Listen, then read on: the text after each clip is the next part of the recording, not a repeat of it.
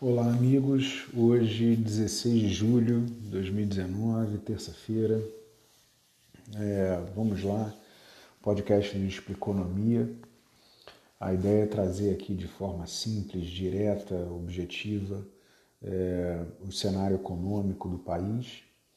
Então vamos começar aqui falando do Ibovespa, fechou praticamente em linha com, com a segunda-feira, né, na casa aí dos 103.700 pontos variando 0,2%.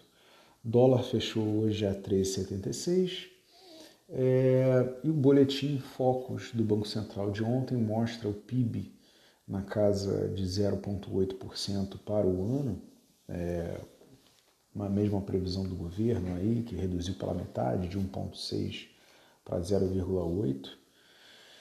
Por quê? Porque a economia ela ainda não reflete tudo que está acontecendo no mercado, porque a gente ainda está muito no campo das promessas, né? É, a própria reforma da Previdência, é, ela foi aprovada agora é, no primeiro turno, é, no caso de 900 é, bilhões de reais. A estimativa é que ela continue nesse patamar é, na aprovação do segundo turno e passe sem muitos problemas e siga para o Senado. No Senado já estão cogitando a possibilidade é, dessa tramitação incluir os estados e os municípios. E a questão aqui é, é deixar claro que o investidor ele não coloca dinheiro é, num país falido que canaliza quase toda a sua arrecadação para o pagamento de aposentadoria. Né? Isso gera por parte do investidor desconfiança é, por consequência aí fuga de capitais e aí aumento da taxa do dólar, aumento dos juros, aumento da inflação é, e vamos desembocar aí numa recessão econômica que impacta diretamente a vida aí do cidadão comum, é, é do trabalhador.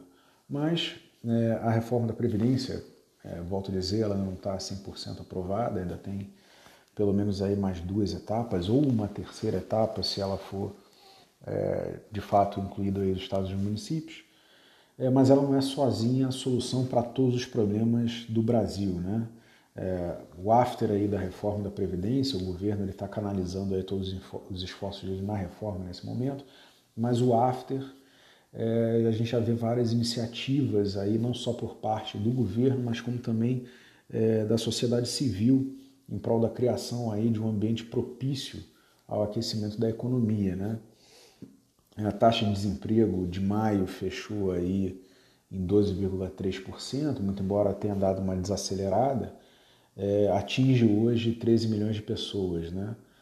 É, o interessante é que quando você olha a taxa de desemprego, você olha um PIB de 0,8, você vê que existe uma capacidade ociosa aí dos fatores de produção, ou seja, tem espaço é, para crescer. Né? A gente tem é, um componente aí, são, são bastante espaço aí para a gente conseguir ter um aumento da produtividade da produção no Brasil.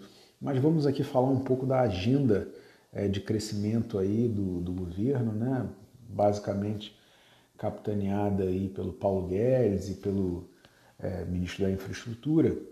Vamos primeiro aqui falar da reforma tributária. Né? Cerca de 1.950 horas são gastas é, por ano para cumprir com a burocracia de cálculo do imposto e geração dos informes tributários.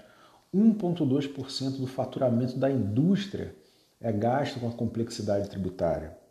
É, então, o projeto do deputado Baleia Rossi já foi aprovado na CCJ. É, ele está defendendo a substituição aí de cinco tributos: PIS, COFINS, IPI, ICMS e ISS, é, por um único imposto sobre o valor agregado, que será, seria chamado de IBS, Imposto de Bens e Serviços.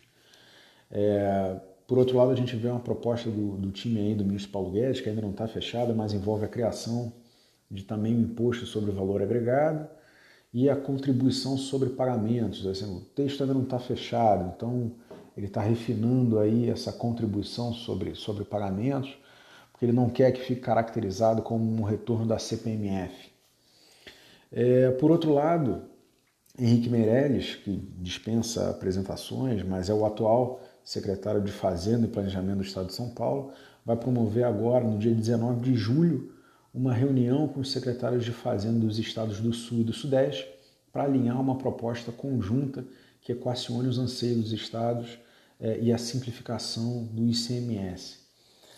É tido que hoje o ICMS é, é o, o, imposto de cálculo mais complexo aí é, que temos hoje no Brasil, entendeu? E é justamente o ICMS que, o ICMS que gera a guerra fiscal aí entre os estados e, enfim, e boa parte das autuações e dificuldades das empresas. Então, a ideia né, do Meirelles é juntar os, os secretários de Fazenda e apresentar uma proposta conjunta aí para poder simplificar é, é, a apuração desses impostos. Né? Então, assim, são várias frentes sendo tocadas aí em paralelo para buscar uma reforma tributária, visando principalmente a redução da burocracia e simplificando os meios é, de arrecadação, entendeu?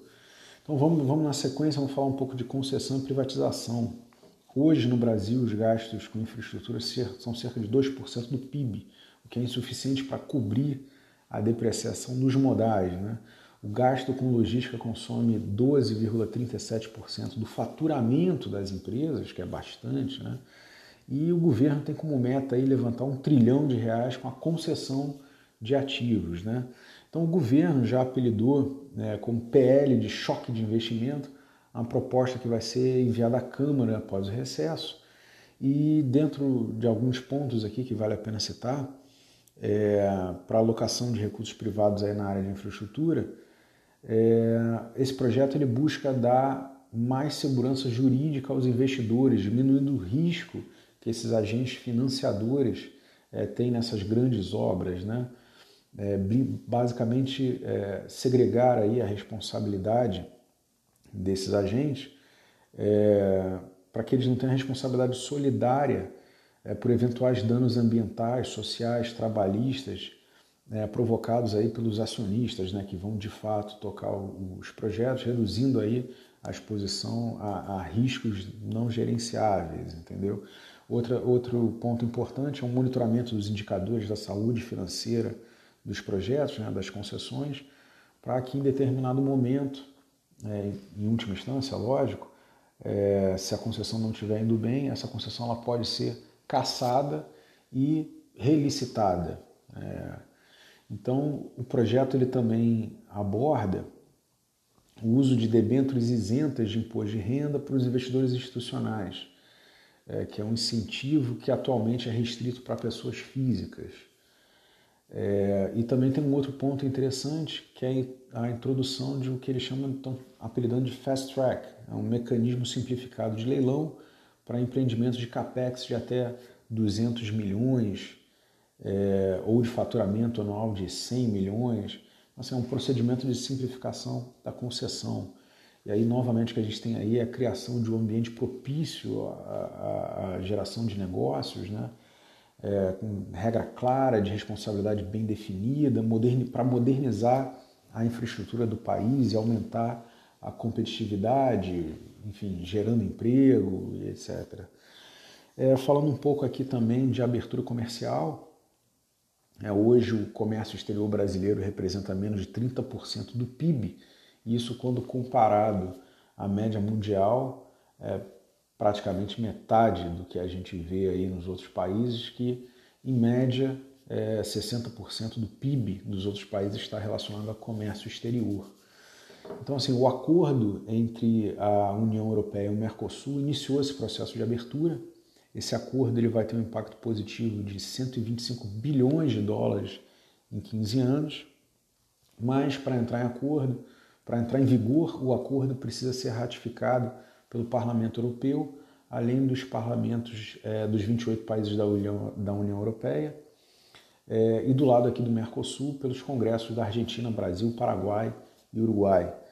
É, uma notícia interessante que eu vi hoje, os quatro sócios do Mercosul estão, estão é, buscando uma alternativa para acelerar a implantação do acordo é, e a, a, a, ideia é usar é, a cláusula de vigência bilateral para tratar o, para fazer com que o tratado comercial ele passe a vigir em cada país após a aprovação em seu respectivo parlamento, ou seja, é, no Brasil, é, se a Câmara aprovar, o acordo já estaria vigente. O bloco não teria que aguardar a aprovação de cada um dos países membros é, do bloco.